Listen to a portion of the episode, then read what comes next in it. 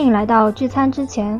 大家好，我是最近要被杭州的桂花香气快迷晕了的木木。我是即使拥有很多爱，依然很迷茫的水滴。我是我觉得没人比我更懂怎么爱自己的蟹黄堡。我是不知道什么是爱的小白。今天的节目主题呢是爱自己。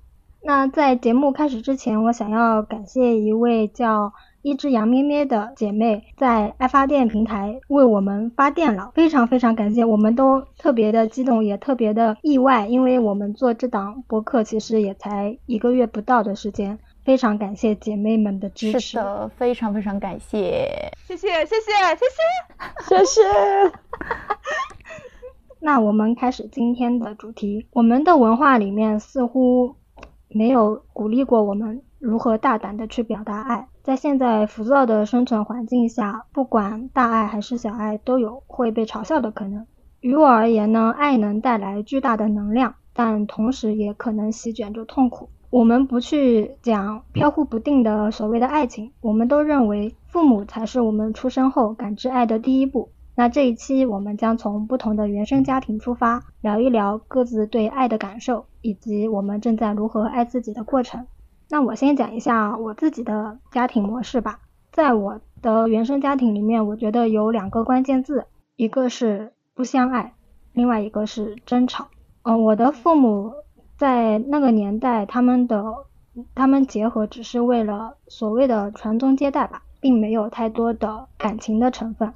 然后我从小也是那种农村里面的比较典型的空巢小孩儿，呃，跟父母相处的时间并不多。后来长大之后呢，因为因为我妈妈承担了太多的家务活，再加上我爸爸有时候也不作为，所以他们两个经常吵架，吵到最后呢，本来就不多的感情也就散了。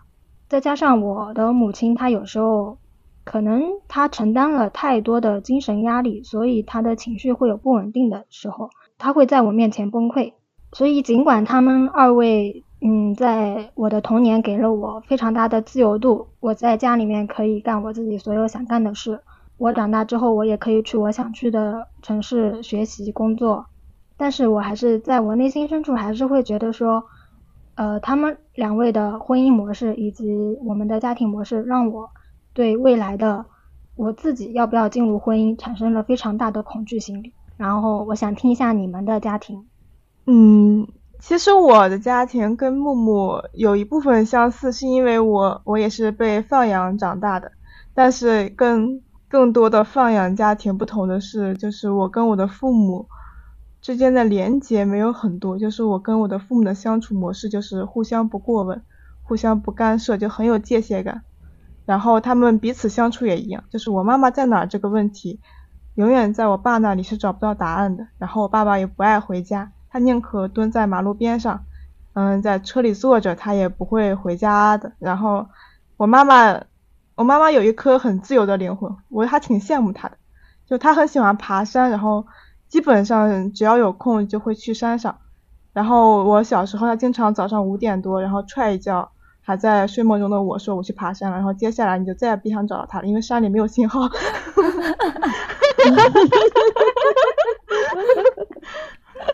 所以比起家人这个概念，我跟我父母的感觉就更像是室友，就很缺少沟通和交流。我们一年到头可能也就过年的那两天会在一张桌上吃一口饭，然后他们也不知道我爱吃什么，我也不知道他们爱吃什么。我感觉小白的人生就很像那句话：人生靠自助。对。我从小就知道，就是别人是靠不住的，谁也靠不住，没有没有可以靠得住的东西。就我刚刚听木木家里会吵架，但是我有的时候还挺会羡慕，就是别人家吵架的，因为吵架也算是一种沟通嘛。就是不不不，等你真的体会到，你就根本不想了。我宁愿他们是理性的沟通，但是不要是那种摔东西的争吵。哎，你看他们家不沟通吗？你们家不沟通，我们家的沟通太激烈，两个极端。那那我说说我家，我家和木木和小白家是完全不一样的，就是嗯，按照说法来说，我爸妈也是相亲认识的，他们这个双职工嘛，就相亲认识。他们对我的一种状态是我，我觉得是很强的控制欲啊。说到这个控制欲啊，我我想要留给留给我的听我们的听众朋友一个问题，就是控制欲是不是爱呢？我当然不否认我爸妈对我是爱的，但是我觉得他们的爱里掺杂了太多控制。举个简单的例子来说，像木木家，他说他小时候爸妈是给了他很大的自由度，然后小白说他们家是。不就不沟通？我家是，我从小到大一直等到我上大学为止，我才离开家，才第一次离开家是吗？是的，在此之前我都是走读。之前高呃初中升高中的时候有一次提招考试，当时是好很多学校都在招考提招考试，最最先开办的是我我读的那个高中。那个高中在我家旁边，跟我家的一一就是我我爷爷家的房子就隔了一堵墙。然后考上了，他们就说让我过去那里。就是其实我想去一个再好一点的省重点，他们就没有让。啊，就为了离家近。对，就为了离家近。那包括大学填志愿的时候，他们也是想要让我在省内读嘛。但是那个时候我我毕竟是群水平呀，我是要自由的。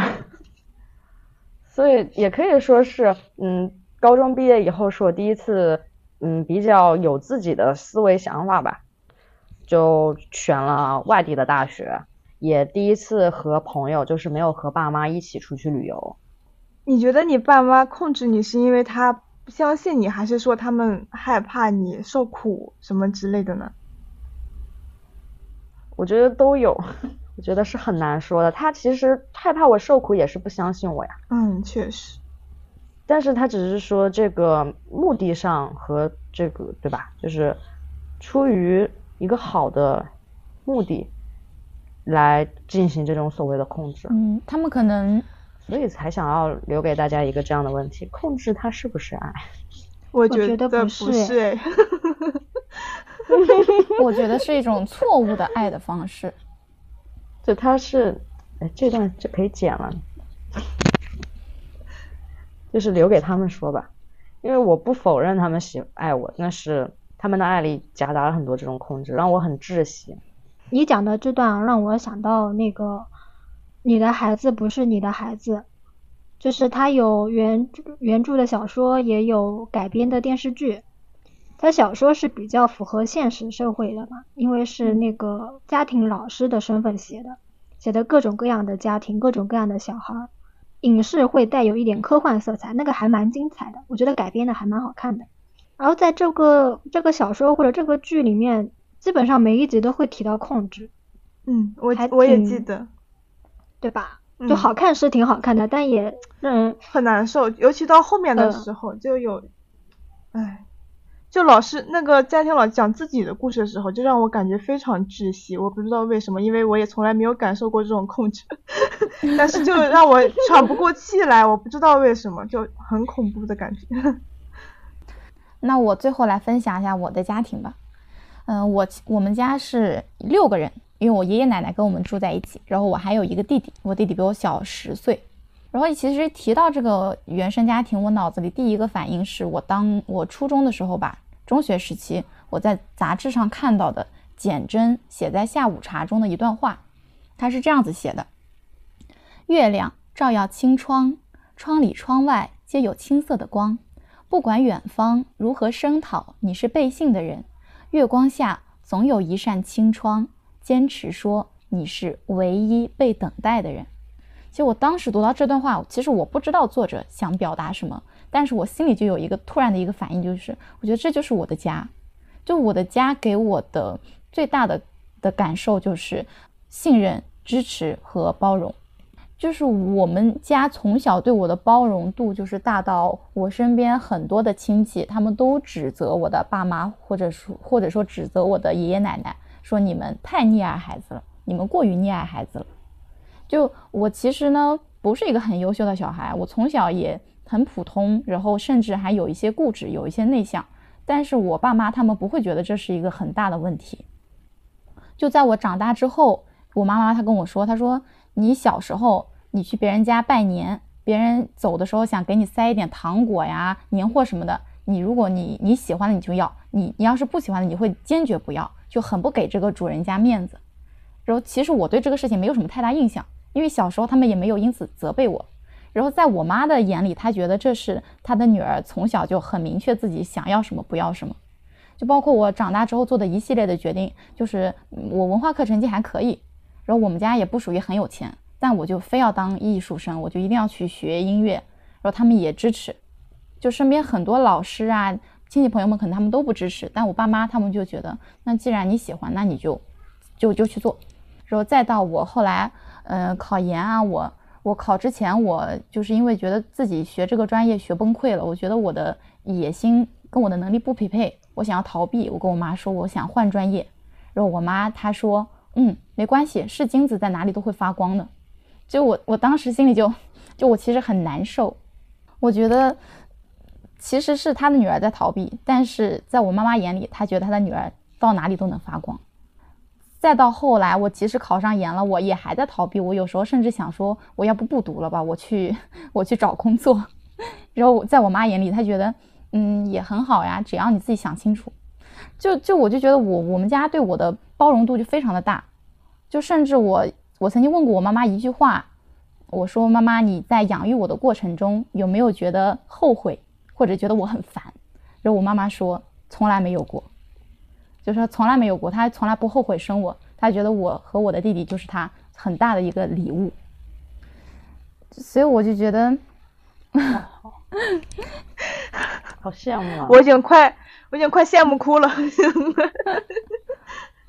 最近有看到《始于极限》这句这这本书，我刚开始看，然后里面第一章就有一段话，我觉得挺适合现在这个场景的，送给水滴，也送给我们每个人。嗯。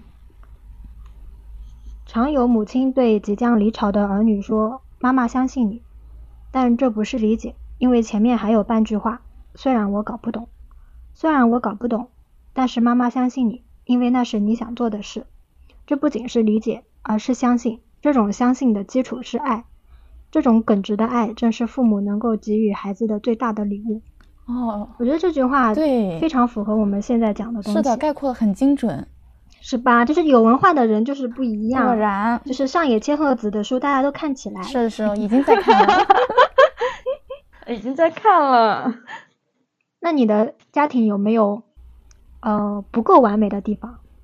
不太完美的地方？嗯，也不能说是它不太完美吧，就是凡事总有两面嘛。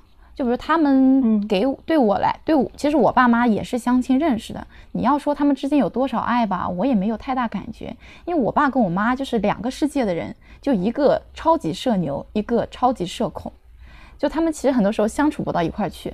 但是他们所有就是他们会有意识的吵架的时候会避开我，包括家里面有很其他纠纷的时候，我妈妈她都会就是尽量不让我知道，就是把我保护的有点过度了，我觉得。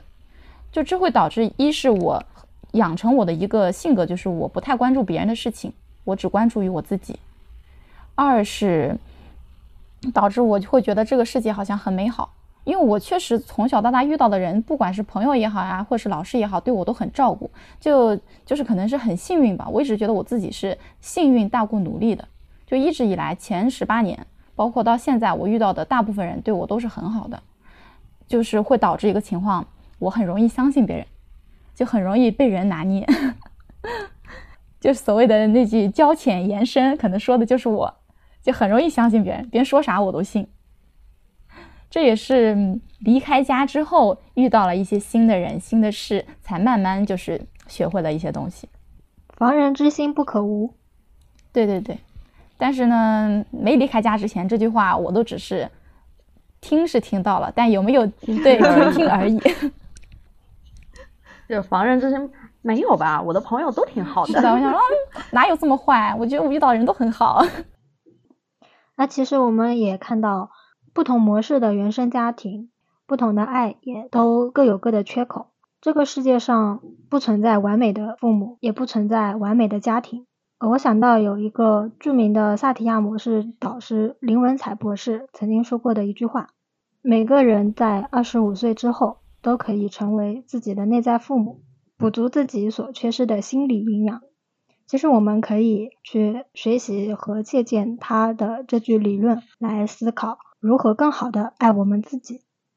其实每个人其实都有内在父母，只是看你还有没有觉察到。我们每个人都有心目中理想的父母，他可能是充满爱的，他是大方温柔的，他是坚定的，永远支持你的。嗯，我们可以把心目中理想父母的形象用很多的关键字描述出来。包装成一个理想父母的形象，用理想父母对待我们的方式来对待自己。哦，我还想到一个点，我想补充一下，就是呃，就刚父母提到这个二十五岁成之后成为自己理想中的父母嘛，去呃去自己去滋养自己，我就想到一个点，就是很多人可能因为这两年网上的营销吧，就有句话不是很火嘛，叫做呃什么幸运的人用童年治愈一生。不幸的人用一生治愈童年，就好仿佛原生家庭带给我们的伤痛是你这一辈子都逃不脱的宿命。但是我觉得这个其实是未必的，因为像大部分的人，你十八岁之后就离开家了，你会去接触新的人、新的事，嗯，开始慢慢独自一个人面对这个社会，就你可能会觉得我站着说话不腰疼，就是我的原生家庭还是算是比较幸福的。但是就像我开头的自我介绍一样。我的自我介绍是，即使得到了很多爱，也依然很迷茫。就是虽然我的原生家庭可能比较幸福美满，我得到了很多爱，但是在面临很多人生抉择的时候，我跟大部分人都是一样的，不会因为我获得了更多的爱，我好像就会更加容易，我也依然会迷茫。就就所以联想到木木现在讲的这个二十五岁之后成为自己的内在父母嘛，我就觉得原生家庭带给我们的一些影响，它不是长期的，就是在我看来。嗯，其实是可以通过自己的一些努力去把它，就是也不能说消除吧，我觉得是不会一直就是说好像你就陷入在这个困境当中了，而是你可以去通过学习啊，通过各种各样嗯的方式去把它转化吧，或者说是什么，就它不是好像说是你一辈子都摆脱不掉的。我觉得水滴说的是一种。嗯，对我来说是一种理想状态，也是需要得到以及付出很多努力的一个状态。因为像我的童年，我的家庭模式导致我是非常缺爱的。呃，有时候在人际关系上面啊，我非常害怕落单。就是小时候在学校里面，我必须要找个人陪我的，吃饭也要有有人陪，上尤其是上体育课，因为会有自由活动，我一定要找个人陪我。然后以及后面长大了之后，特别容易恋爱脑，就是会把别人对自己的关心当成一种爱和恩赐。一旦这个人要离开我，我会觉得说，啊，是我做的不够好吗？是我怎么了？然后你就要离开我了，就会把自己放到尘埃里。恋爱脑真的不可取啊，姐妹们。哎。还得亏你长了一张臭脸，不然你会就是，那就完蛋了，那要被欺负死了。就我后来呢，有就看到了一个心理学上面有一个词叫做“丧失致盲”，这个词非常精准的描述了为什么有些人在失恋的时候，他能陷入到那么巨大的悲痛里面，并且他沉迷在里面还走不出来。我还蛮好奇这个点的，因为我确实身边也挺多恋爱脑的朋友，但我就是很多时候就是无法理解到底为什么呢？那个男人到底是哪里那么好？那我解释一下什么叫丧失智盲，意思大概就是，当你即将要失去一样东西或者是一个人的时候，你会忽视掉他所有的缺点，明明知道对方是一个会伤害你的人，但是在整个失恋的煎熬当中。你却越来越想到他的优点，你看到什么都会想到他对你的好，你想起什么都是曾经的美好，这就叫丧失智盲。对，我的朋友就是这么跟我说的。他说他就是在每一次和好之前，他其实已经替对方想好台阶了，他已经通过去回忆他们的美好过去，替他想好了台阶，只要他来，这个台阶就摆上，然后他们就和好。天呐！跟我朋友也差不多，但是我把他拉黑了。我觉得要你要明确你想要一段什么样的关系。首先，我们都需要一段健康的恋爱关系。那什么是健康的恋爱关系？那可能每个人的需求都不一样。我觉得对于我来说，就是两个人是前行的，他可以在他的领域闪闪闪闪发光，我也在我的领域里面有自己的成就。我们彼此彼此是帮扶的，并且彼此不会妨碍到对方。然后你能在这段关系里面感受到你自己是开心的、愉悦的，并且你在进步的。因为有些人可能在感情里面真的是内耗，他舍不得离开这个人，他会一步一步的去妥协，就像你说的给对方找借口，但是他但是对方根本不需要找借口，他对方就是拿捏住了你离不开，所以他做什么他都无所谓，你知道吗？他会一步一步的来伤害你。其实我想推荐那个一个播客节目的其中一期是海马星球，应该是去年的。呃，它的标题应该叫《优科学的破除恋爱脑》。他那一期的节目，他的嘉宾是一个精算师。精算师这个职业就是挺牛逼的，他的职业是量化风险，用数据和算法把风险精确的算出来，让我们更好的规避风险。在那个节目里面，他就用经济学理论和金融知识，把恋爱脑的风险给量化出来，然后再以科学的一条一条的逻辑思维。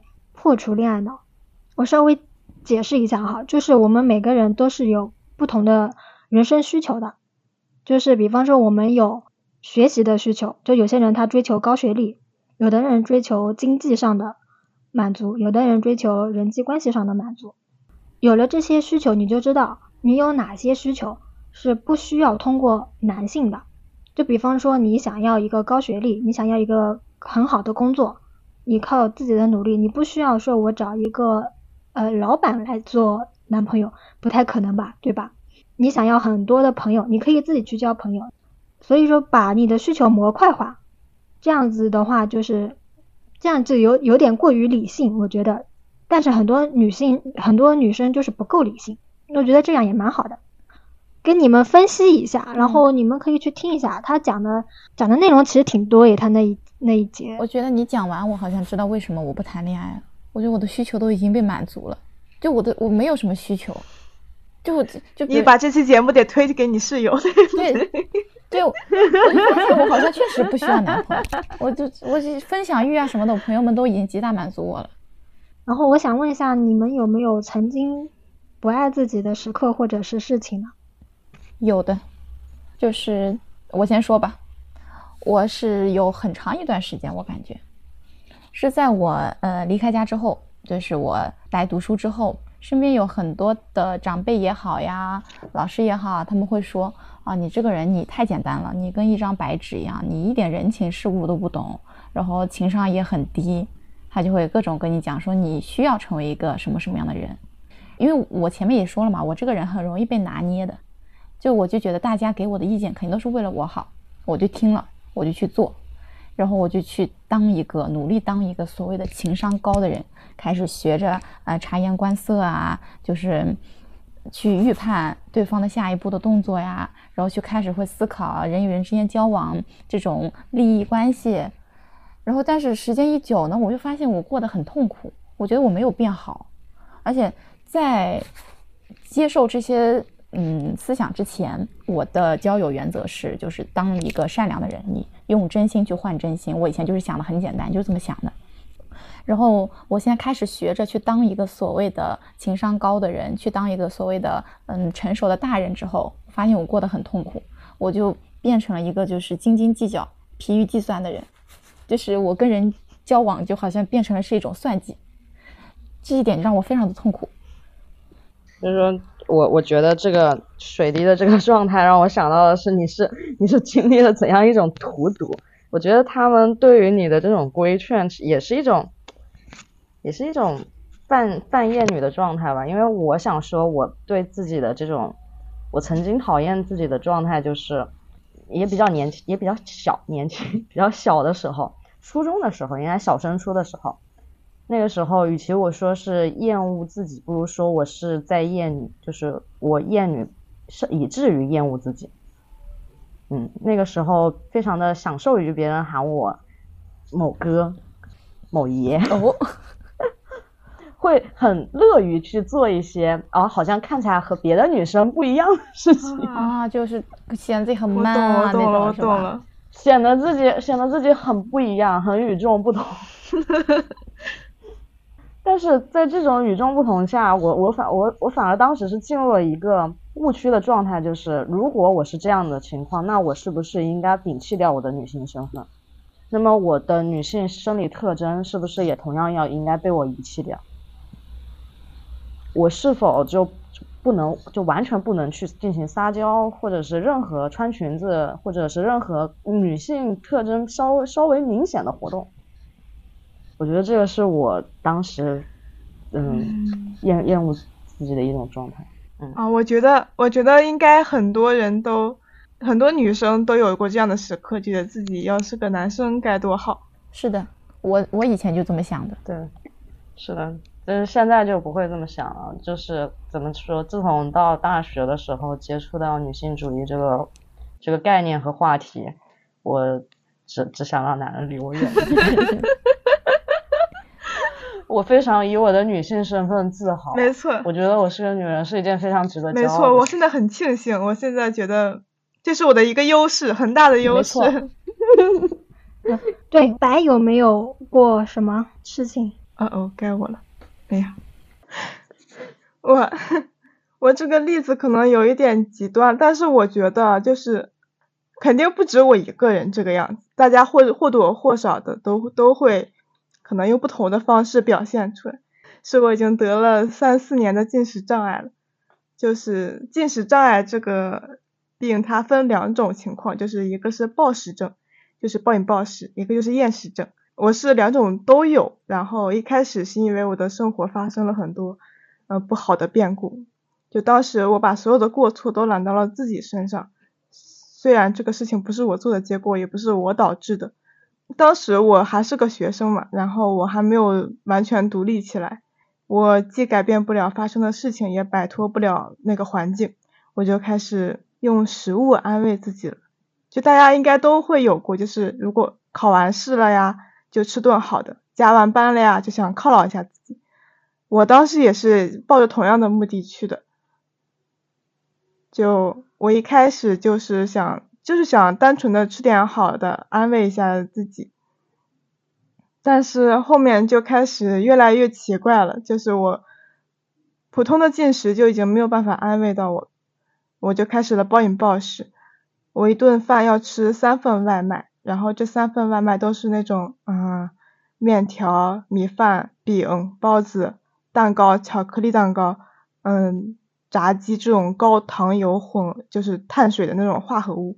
就一颗青菜我都不会吃的，吃的也很快，基本上都不会嚼的，就直接就直接咽下去了，就感觉就很急不可耐，然后也没有饱和撑的概念，一般也都是就是吃到胃胀到非常痛的时候，就感觉再喝一口水就要炸掉了，然后我才会停下来，然后再去找一个地方一个人待着，然后如果实在是痛的受不了，就去厕所把它吐掉。然后开始下一餐，然后我一天要吃九份外卖，两天要吃十八份外卖，然后过了这段暴食期，我就开始进入厌食状态，我看到食物就想吐，虽然饿，但是我看到什么都不想吃，就我当时跟食物的关系已经变态了，就是我不是在生理饥饿的时候去寻找食物，是在心理饥饿的时候去寻找食物吃的。然后吃吃很多很多东西的时候，就很让我有安全感，就感觉自己在一个很安全的地方待着。然后我就对这个模式上瘾了，因为它真的可以释放我的一些压力和嗯，让让我暂时忘掉一些痛苦。然后过了过了两两三年之后，我的身体就出现问题了，这理所当然的。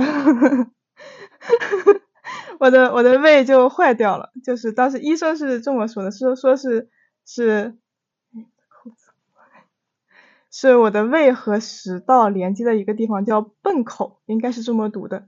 然后它是贲门吧？贲门，贲门吗？贲门，好像是这么讲，我已经忘记了。然后它它是用于管，就是你你吃进去的食物，它不会顺着你的食道反上来，就是你睡觉的时候啊，你运动的时候呀，就它会让就把食物压制在你的胃里，它就会对对对，就是一个单单向口，单阀单阀，然后它然后它坏掉了之后，就导致我开始习惯性呕吐，因为我吃很多东西，我只要一吃多，那个阀是松的嘛，我就会吐出来。然后如果我再不控制的话，它可能就要做手术了，因为那个阀也它也不是一个，嗯，一般情况下它能换吗？也换不了，换吧。那个手术也很离谱，就是把你的胃揪起来，然后绕那个阀一圈，就用胃蠕动来促进它的收缩，就。哦。然后那个时候就开始克制自己。化原石。我就开始克制自己，就不要吃太多东西。然后，然后我发现那已经变成我的生活模式了。就我如果不去暴饮暴食的话，我的生活很难过下去。就我没有一个发泄，对，就没有一个安慰了，就没有一个发泄出口了。然后那段时间过得非常难过，因为我就开始开始不会好好生活了。然后一天每天也过得惶惶不可终日，然后一天也比一天厌恶自己，然后就就很讨厌自己，为什么连这点小事都做不到？为什么？别人可以做到的事情，你却这么难。后来我就去看了医生，才知道啊，这是进食障碍，这个病它有个名字的。其实看医生的时候，医生给我讲，为了吓唬我，给我讲了很多案例。他说之前有个小姑娘，十四五岁的样子，她是为了变瘦，然后催吐，然后吃泻药，就是三无产品的泻药，然后催吐到整个牙齿都黑掉了，就都掉了，都已经变黑掉掉，对。对，就是为了嗯，吐成什么样子，完全是靠胃酸把的，很恐怖，真的很恐怖。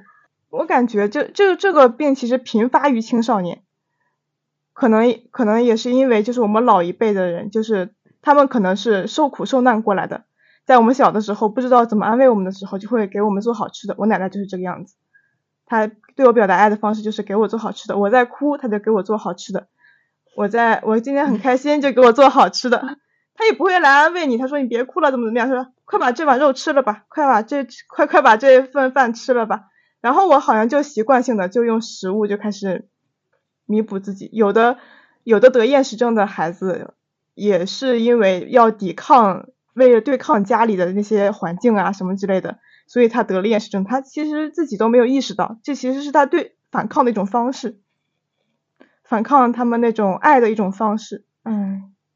就还挺难过的，就那个小姑娘，也挺难过的。我还没有，我还好，我又没有牙掉过，我已经是轻轻重症了。你现在走出来了，就上次吃烤肉，我看你就大蒜吃的挺香的，牙也还挺白的，很好，及时止损了。我觉得接白的这个案例，我想，嗯，也刚好是我想说的。我觉得爱自己非常重要的一点是不要放纵自己。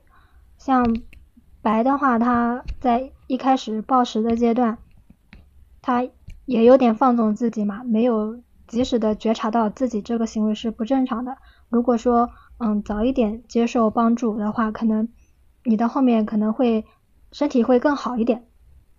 像我自己的话，家里面根本就没有人管，基本上从中学开始我就开始熬夜，就是平时在学校里面管的太严了，我一到周末回家我就熬大夜，然后那个时候也年轻嘛，也不需要太多的睡眠，基本上回家就是呃作业也不想做，就是看着电视，然后非常的放纵自己的这种，我觉得是疏解在学校里面压力的一种方式。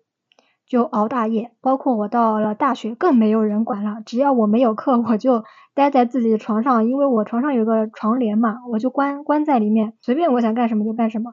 然后后来呢，就这个情况就一直维系到我现在。在以前我根本没有觉得说熬夜是一个多么可怕的一个事情，但可能说现在放纵的时间有点太久了，我的黑眼圈越来越重。就我每一个见到我的朋友都说你怎么不睡觉吗？你身体还好吗？我最近的眼霜，机能还好吗？最晚的夜，你的器官，你的器官还好吗？天我现在有点担心我的肝了。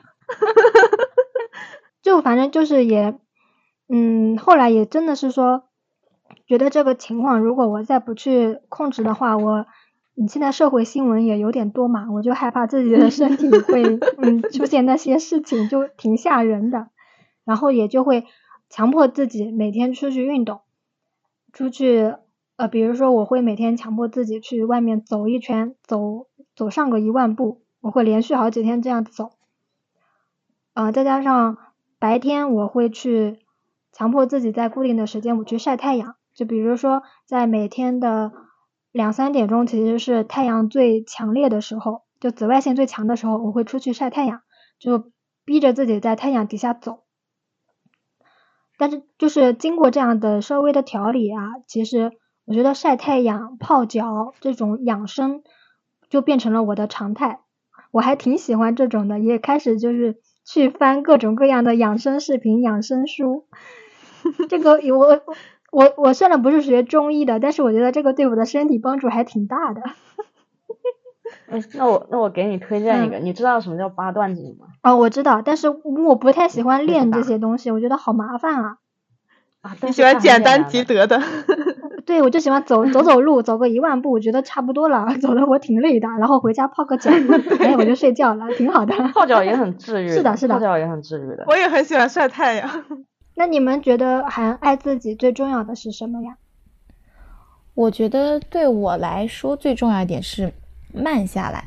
就我很容易遇，很容易焦虑嘛。就我前面也讲到，我这个人 很容易被人影响的，很容易被人拿捏的。所以网上这些营销号发点什么文章，我就会开就跟着焦虑了。我所以我就属于那种，嗯，小白可能说之前是用食物填满自己内心，像我的话，我是要。去做很多很多事情，一件一件事情去完成，然后用它来填满我的内心。我就感觉我，你需要一个我这样的朋友。对，但我觉得我心好像就是填不满，就像一块地，你种完东西了，它什么东西都不留下，我立马又要去做下一件事情，再去给它播种，这种感觉。然后就自己也很累，但是就好像做了事情也不知道我是做了还是没做，做完了之后有没有任何东西留下。就内心依然很贫瘠，所以我现在就是觉得你是不是也是兴趣非常广的人？对，是的，什么都想接触一下的人。对，跟我差不多，我也是那种就是三天打鱼两天晒网。对，然后就是突会突然对这个事情感兴趣，然后我就慢慢的我就接受自己了，我就是一个可能是一个横向发展的人，我可能没有办法在一条路上一直走到顶，我就是需要去。汲取旁边人的经验，我去学习别人的东西，然后来拓宽自己的兴趣，来来丰富自己的知识面，而且我会乐在乐此不疲的去搞些有的没的。我也是，我我很喜欢接触新的东西，然后会很快的投入到其中，然后又很快的抽身。嗯，对呀。但是对于很多东西，就比如我的专业，我不是想抽身就能抽身。了解到了就是很快乐的，蛮充实的也。对，就觉得很着急。这个人，我这个人总是。我觉得这个慢下来，一其中几，我觉得要详细去说的话，首先我得放弃跟别人的比较，就放弃跟我同龄人的比较，不然我就慢不下来。对，因为总有人是走在我前面的。对，而且有的人他走的是专家路线，像你的专业的话，就可以一直往上升嘛，对，一直往上走走走。然后，但有的人他就走的可能是专业路线，就像一棵树一样。我长到一定的程度，我就要开枝散叶，那我的叶子、我的树枝会越长越多。但有的人可能就是像松树一样，它就一条干一直往上走。呃，是关于关于水滴说这个慢下来啊，其实我我跟他想的也不能说差不多吧，只能说是略有相似。我觉得爱自己最重要的最重要的事情是要接受自己，就接受自己的全部。我以前也是一个很卷的人。就是我刚上大学的时候，大一、大二的时候，我的朋友和我的包括关系比较好的一些学姐都说我好卷，但是现在我是一个说别人卷的人，躺下了。现在 就是接受自己。你发现你会发现身边很多人，包括说不仅是同龄人，或者甚至比你小的，他们很优秀。我我们学校里面当时，呃，我大二的时候就有大一的学妹已经发刊了嘛，而且我学校我觉得还挺。因为我学校不是九二，它只是一个稍有名气的双非，所以就人家过来的时候自带刊啊，这已经不是说你你你随便学学，是或者说我的我的一些同龄的亲戚也有很厉害，什么保研啦，不是什么保研，本科出国的啦，本科保送的啦，就是高中就保送了嘛，然后提前批啦这种那种的，那根本没法跟人家比。起跑线就不一样。那个时候我。那个时候我很焦虑，我就想为什么别人都这么厉害，我我好像跟人家也不是很差吧？我我爸妈跟人家不是一个学校出来的吗？为什么我的基因就比别人差这么多？然 后后来就是那个时候我是很焦虑，我每天都绷得很紧，我的朋友都说我那个时候看起来特别特别的不好惹，因为我每天都绷得很紧，我整个人精神也是很紧张的。然后后来后来有看过一些书以后，就觉得说。我觉得我这个状态就很不对，就是我应该去，我应该去接受自己，接受现状，不管是说接受我好的地方，也要接受我不好的地方。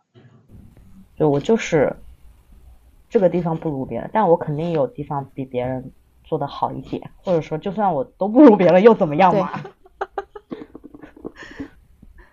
然后到我了，我觉得 我接着我接着蟹黄堡的。我们接受自己的好与坏之后，我们还要给自己一些鼓励，因为人最需要就是鼓励，就是，但是你等别人的鼓励和夸奖，他们往往是跟你的成就呀，跟你的一些正向的所挂钩的，就是你往往要付出巨大的代价才能得到别人的一句赏识、一句肯定、一句鼓励，但是，嗯，你对你自己的鼓励是不一样的。就是他不跟你的成就挂钩，就是自我关怀这个东西，他不管你是脆弱的还是完美的，就算你把事情搞砸了，嗯，他也不会消失的。就是自我关怀是可以把你从无休无止的那种激烈的社会竞争里面拉回来，然后抱一抱，平凡一点也可以。然后我们的社会文化好像也。也不太宣扬自我关怀，就是他们宣扬的就是那种多努力都不过分，总是过多的宣扬苦难教育，就是要要想成为人上人，必先受吃得苦中苦，非人吃得苦中苦，方为人。梅花香自对对对，全部都是梅花香自他自己。对，梅花香自就是梅花，这苦吃了有什么用？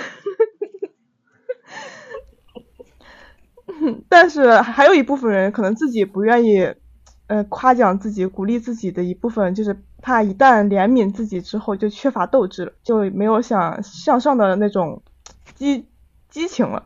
就其实不是的，就是有一项研究是，就是想要考察一下人们没有达到自己的预期目标的时候的应对方式和他们最初的目标，就结果发现就是自我关怀的人和缺乏自我关怀的人一样。都会给自己设立高标准，但是自我关怀的人就是更注重个人成长，他们会为了实现目标而做出规划，以使得他们的生活更为平衡。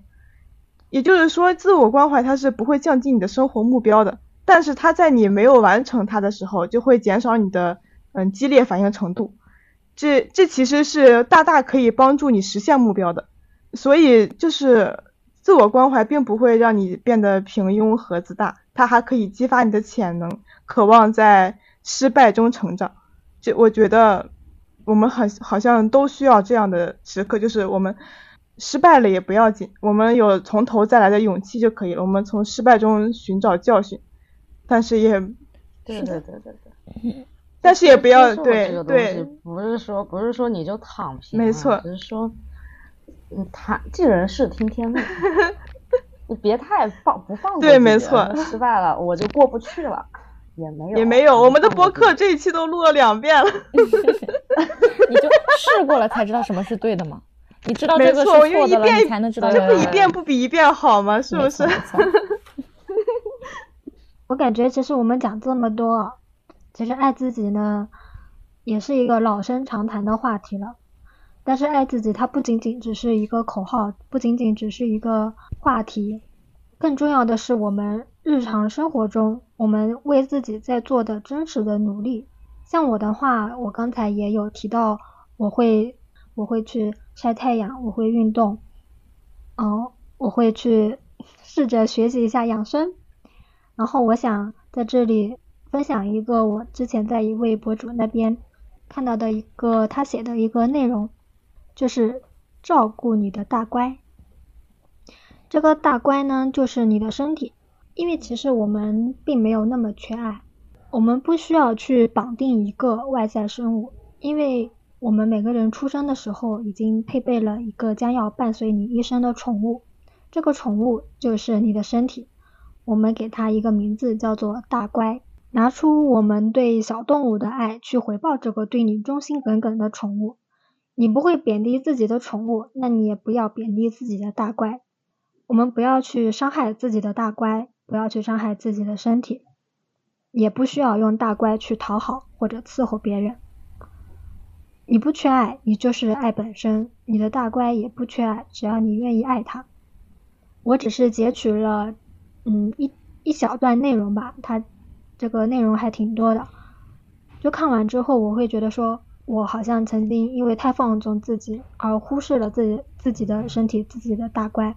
认真对待自己的身体，时刻关注自己，其实就是爱自己。对木木说的，我也很认同。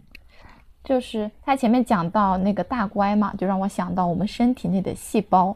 就是我之前不是讲说，其实我们的细胞是很爱我们的嘛。就一旦你生病了，或一旦你你晕倒了，他们成千上万的细胞就要开始保护你。没错，是的，细胞保卫战。而且你的。你的心脏也是从你生下来那一刻无休无止的为你为你跳动的，你有什么理由不好好爱他？少爷，你能让他二十四小时全天无休的工作，你这个都哇，资本家都没你狠。所以我我现在就是会及时去看病了。我以前是一一有什么不舒服，我第一反应就是忍，你忍忍过去了。但现在我就嗯很爱惜我的身体，我会及时去看医生，会按时吃药，这样。我我也是，嗯，近一两年才慢慢开始接触女性主义方面的书，然后就认识到了，呃，一些就是原来我们女性的很多困境，或者说是这个社会对女性的一些要求，其实它是不不正确的。就我们从小都女性都被规劝一定要很温柔，一定要很贤惠，我说要学会忍耐，学会吃亏。但我当我认识到这一切的真相，只不过是为了更好的嗯。控制我们，更好的剥削我们的时候，我就开始去放弃这些东西。就是就比如以前我在公共场合，我总是觉得，呃呃，很多时候，比如说你谁踩了你一脚，哪个男生撞了你一下，我觉得说啊，那你就过去好了，你就忍过去就好了，不要去跟他嗯对峙什么的。但我现在就觉得说，为什么忍的是我，同对方是男生，就因为对方是男生而我是女生，就该忍的忍耐的人就是我嘛？我现在会刻意去训练自己，不要陷入到这种。呃，对女性的这种规训当中去，然后我还就是在去年的时候嘛，看了那个呃《被讨厌的勇气》，这这本书给我其实也很大的启发，因为我以前是那种很在意别人对我的看法的人，就在公共场合我打个喷嚏，我都觉得好像很不好意思，而且我也会很在乎，嗯，特别我特别在乎我身边的家人朋友们他们的想法，我会觉得不能让他们失望，呃，我要努力做好。但是我看了《被讨厌的勇气》之后，我里面有讲到人生课题，这个课题分离嘛。我想到，其实我是一个什么样的人，归根到底只是我的事情，跟我的朋友、家人们都无关。同样，他们对我的期待也好，对我的一些要求也好，也是他们的课题，跟我其实也无关。我归根到底要做的，要做的就是把自己想做的事情做好就可以了。然后，这是我有在现实生活中慢慢训练自己的。就比如说，我开始训练自己。那任何场合下，我都大大方方打喷嚏，不为难自己。而且喷嚏憋着对身体是不好的，真的，它它会是有有 喷嚏还喷嚏还能憋回去，还能憋回去，就是就憋回去是不好的，就是它会好像说是对什么心血管什么的是是不好的，就我就训练自己不要憋着。我以前还会憋屁呢，天哪！我说为什么？就很不好意思，因为我怕，因为我不知道我这个屁是有没有味道的。那你就可以去厕所嘛。就有时候你可能没有办法出去。还是那句话，活人不能让屎尿屁憋死。所以，所以爱自己就要从这种小细节开始做起。在，而且以前还会很不好意思说出来，说的没错现在觉得嗯，大大方方讲出来，然后干什么？谁这是谁不？正常的生理现谁。不？如果不的话，那你就就是杜莎夫人蜡像馆里的那种蜡像娃娃了。没错，要做橱窗里的洋娃娃吗？不，还是做个人吧。对，就是做个人，现在开始认认真真做个人。是这样的。我就接着水滴的往下说吧，因为我我想说的也是，就是跟我之前说的差不多，就是要接受自己的全部。因为我说我之前是一个很焦虑的人嘛，可能大家都不相信。我我以前的时候焦虑，特别喜欢咬手指，我会把我的整个手指，不是咬指甲，是咬手指，啊，咬的嗯，我会把我整个对皮把把那咬下来个肉皮肉全部咬开。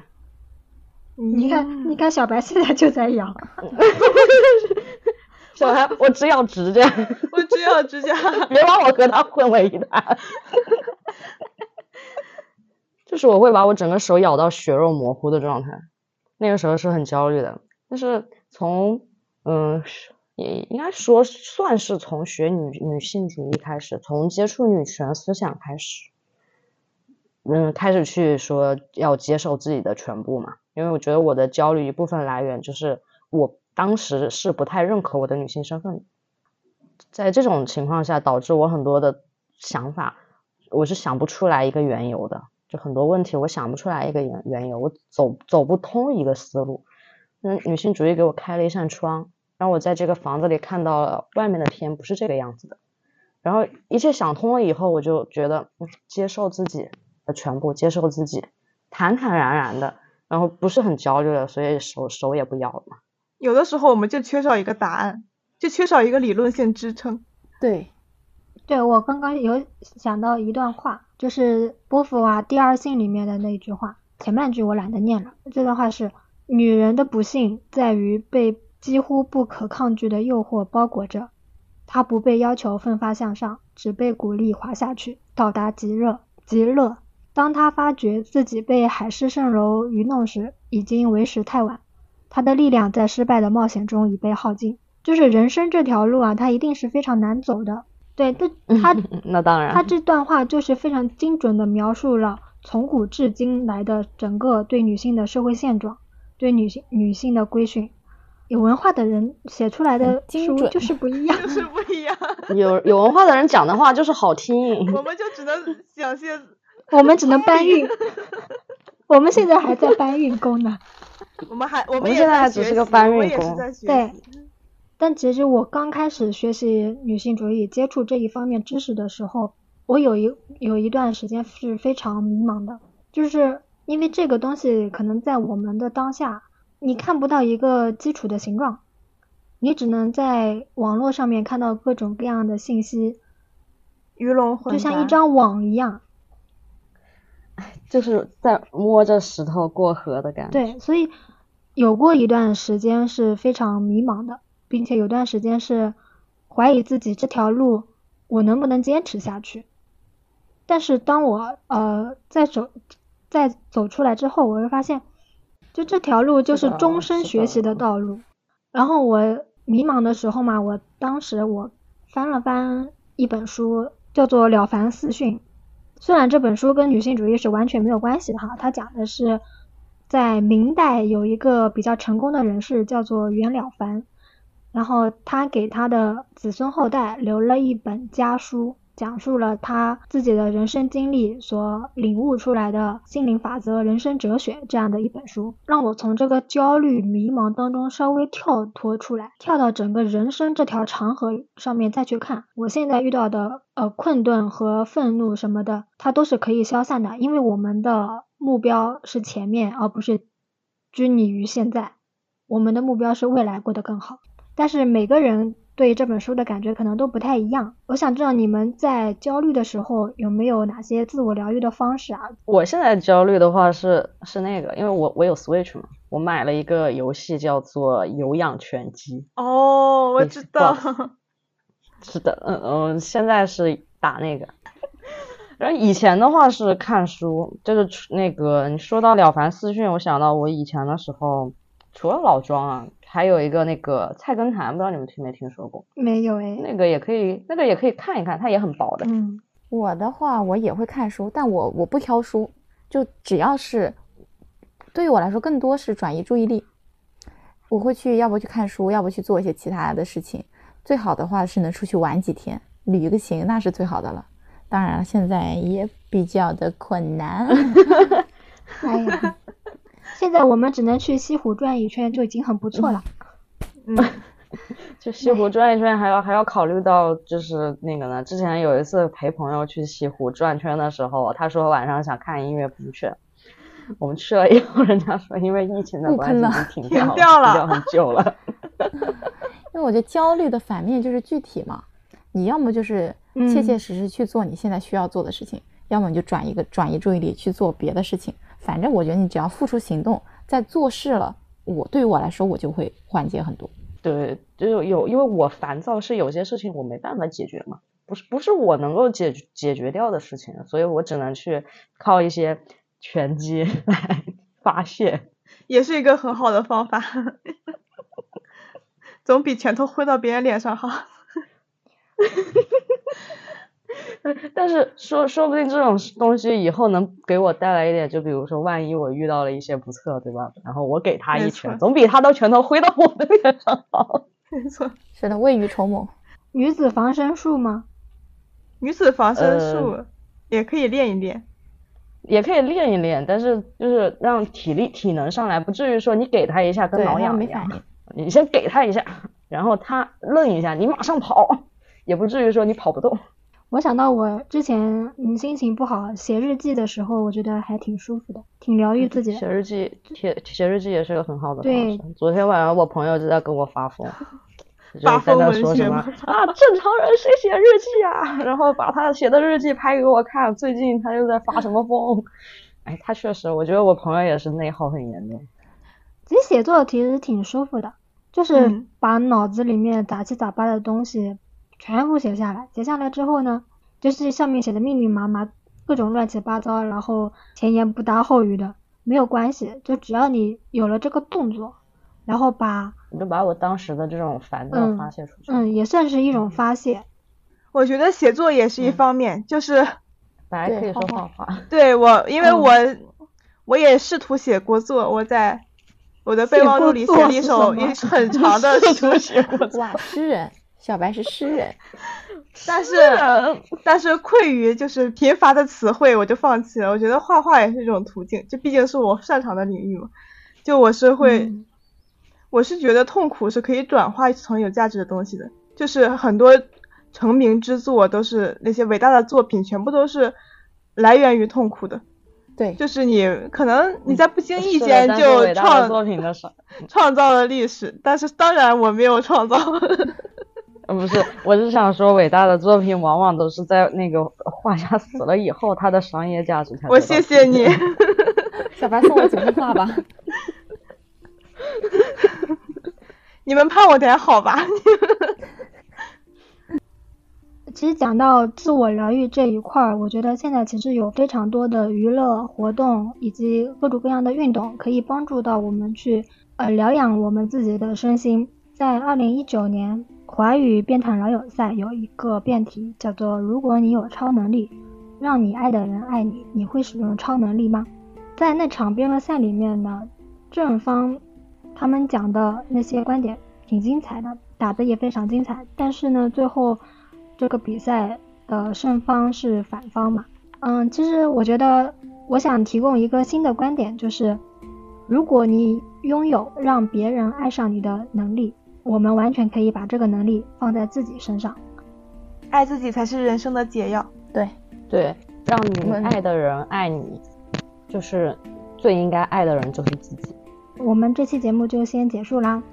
你可以在小宇宙、喜马拉雅、苹果播客、网易云、QQ 音乐、蜻蜓 FM、荔枝播客、汽水等平台搜索到我们的节目，也欢迎大家在爱发电平台关注我们的更多创作，为我们发电。